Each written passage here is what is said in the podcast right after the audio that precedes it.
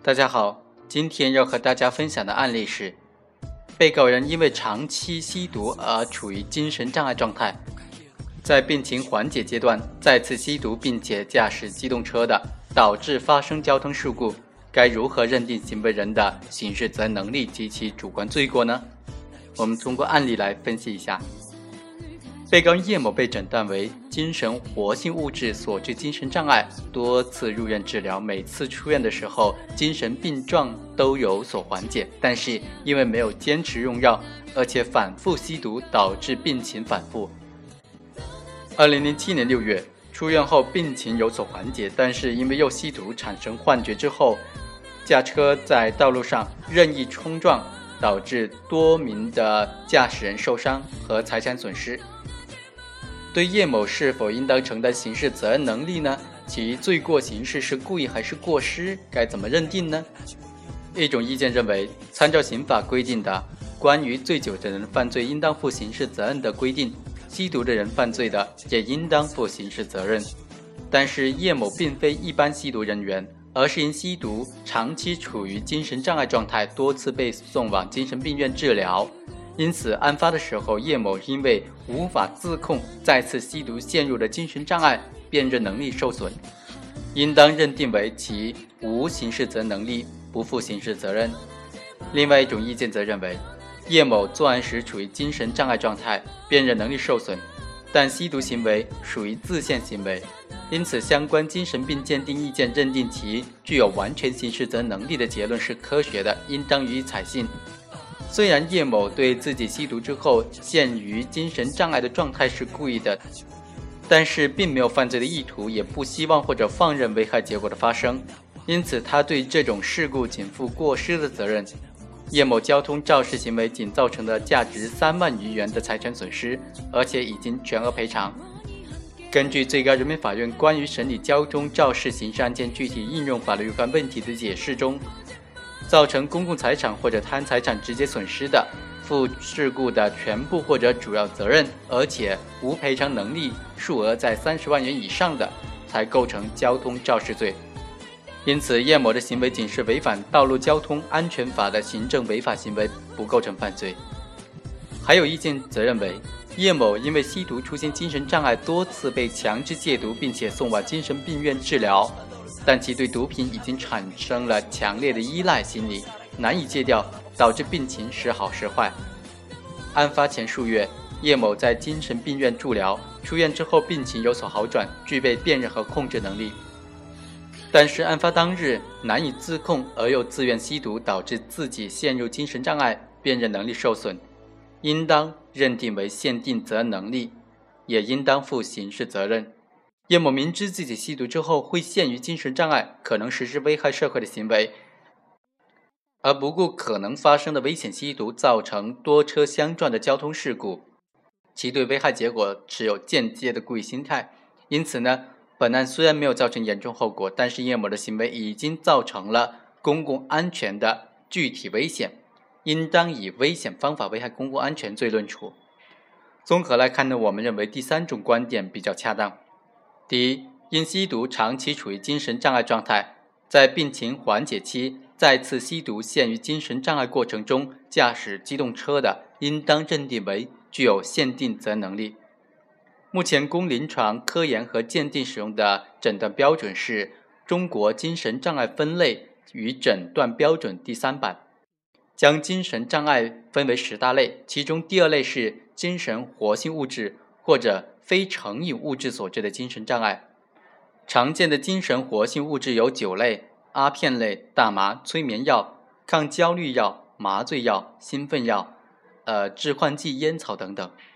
反复使用精神活性物质会引起以精神病性病症为主的精神障碍，例如幻觉、妄想、严重的情感障碍，或者明显的精神运动性兴奋或者抑制。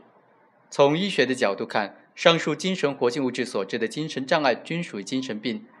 但在司法精神病鉴定实践当中，基于社会利益的原则，将之作为特殊精神障碍者区别对待，适用不同的标准，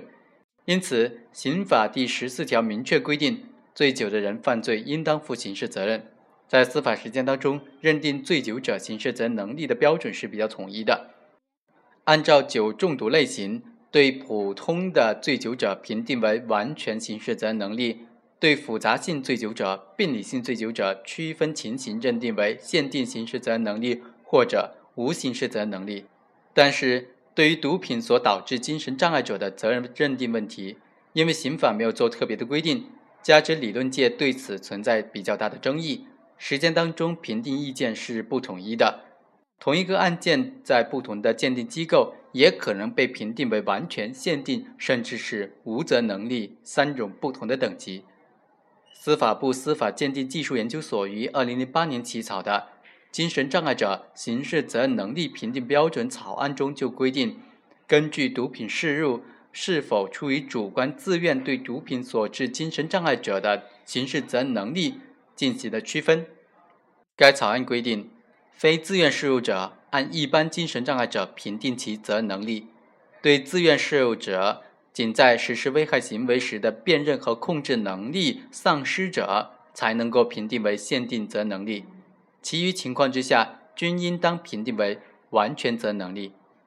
为了统一刑事责任能力鉴定标准，在草案基础之上，司法部司法鉴定技术研究所起草了《司法鉴定技术规范——精神障碍者刑事责任能力评定指南》。该评定指南由司法部于二零一一年三月十七日发布。根据该评定指南，对毒品所导致的精神障碍者。非自愿摄入者，按照一般精神障碍者评定其刑事责任能力；对自愿摄入者，暂不宜评定其刑事责任能力，可进行医学诊断，并且说明其案发时的精神状态。从上述文件对自愿摄入者刑事责任能力评定的变化可以看出，对毒品所致精神障碍者刑事责任能力的评定比较复杂。难以划定一个简单的认定标准，特别在评定指南建议对自愿摄入者暂不宜鉴定其刑事责任能力，只进行医学诊断的情况之下，对行为人刑事责任能力的评定更应当特别谨慎。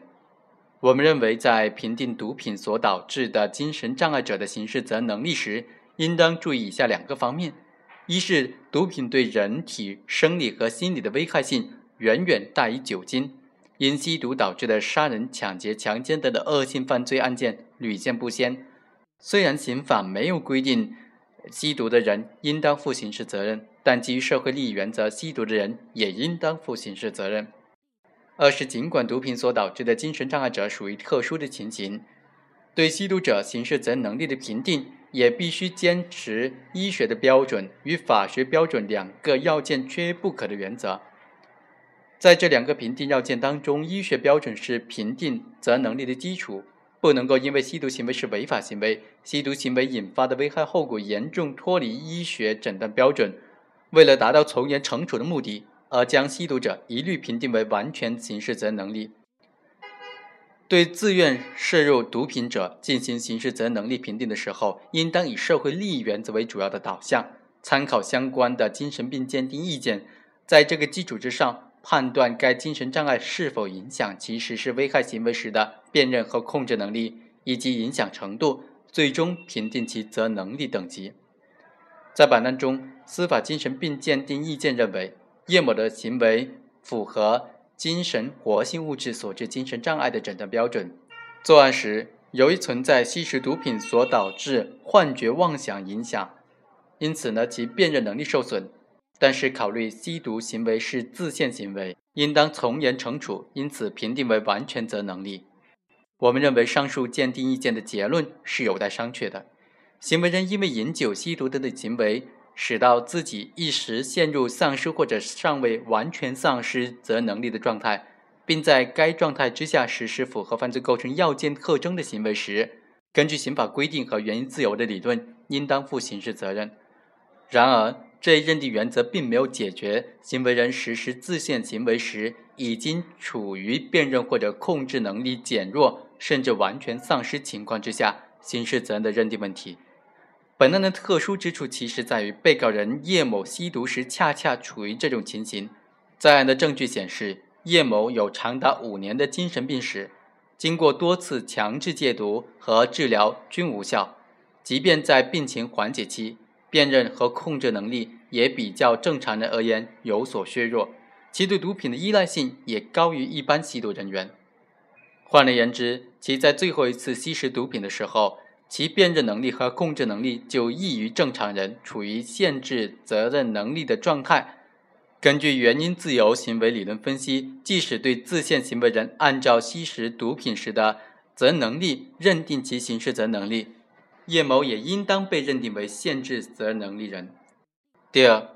对自限精神障碍的行为人，应当根据其自限时对危害结果的认识和意志状况。认定其对结果所持有的主观罪过。我们认为，对行为人实施自限行为时已经处于辨认和控制能力减弱甚至完全丧失情形的，既然刑事责任能力应当从自限行为时的状态进行评定，那么其对自限后实施的犯罪行为后果所持有的意志也应当从自限行为时的状态进行分析评定。也就是说。根据行为人实施原因行为时对危害结果的意志和意识状况进行判断，如果行为人已经认识到一旦自己陷入精神障碍状态可能会引起危害结果发生的紧迫危险，仍然希望或者放任自己陷于精神病状态的，那么其主观上就可以认定为故意。如果行为人对自己陷入精神障碍状态后引发危害结果的危险没有意见。或者是有意见，但是亲戚能够避免，那么其主观罪过则为过失。当原因行为是吸毒行为时，判断行为人对危害结果是希望放任还是反对否定态度，有必要对行为人是否存在吸毒史进行重点的考察。吸毒史较长的人，其对吸毒之后呃出现的兴奋、自控能力下降、行为鲁莽、易激怒。幻觉等等的这种精神障碍症状呢，一般具有较深的认识，因此行为人也知道或者应当知道其自限行为导致精神障碍状态的高度概然性。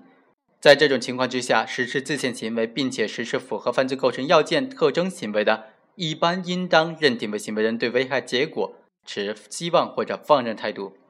而吸毒史比较短的人，对于吸毒之后可能出现的病理性错觉或者被害妄想、失去意识等等的精神障碍症状的认识呢，则一般比较模糊或者相对比较浅。虽然可能略有所闻，但是因为没有亲身的经历或者存在侥幸的心理，这类人员对其自限行为导致精神障碍状态的可能性程度认识比较低。在这种情形之下，实施自限行为，并且实施符合犯罪构成要件特征行为的，一般应当认定为行为人对危害结果持反对、否定的态度。本案中，被告人叶某多次接受精神病院治疗，其对自己吸食毒品后会陷入精神障碍的状态是有充分认识的，对自己的精神障碍状态下行为失控，可能实施放火、持刀砍人、打人等等危害行为，也有一定的认识。但是因为毒瘾难以戒断而多次反复吸毒，全然不顾可能出现的危害后果，因此叶某对其自愿吸食毒品、陷入精神障碍状态之下实施的行为，应当负故意的责任。本案又发生在市区的繁华路段、交通高峰期，叶某吸毒之后受被害妄想影响，行为失控，在道路上高速驾车横冲直撞，连续冲撞十二辆车，直至被警车逼停，其行为。已经具有与放火、决水、爆炸、投放危险物质等等危险方法相当的危险性，但是鉴于本案没有造成人员伤亡的严重后果，仅仅导致公司财产损失三万余元，因此一审法院根据刑法的规定，对叶某以危险方法危害公共安全罪定罪处罚，判处四年零六个月的有期徒刑，我们认为是比较恰当的。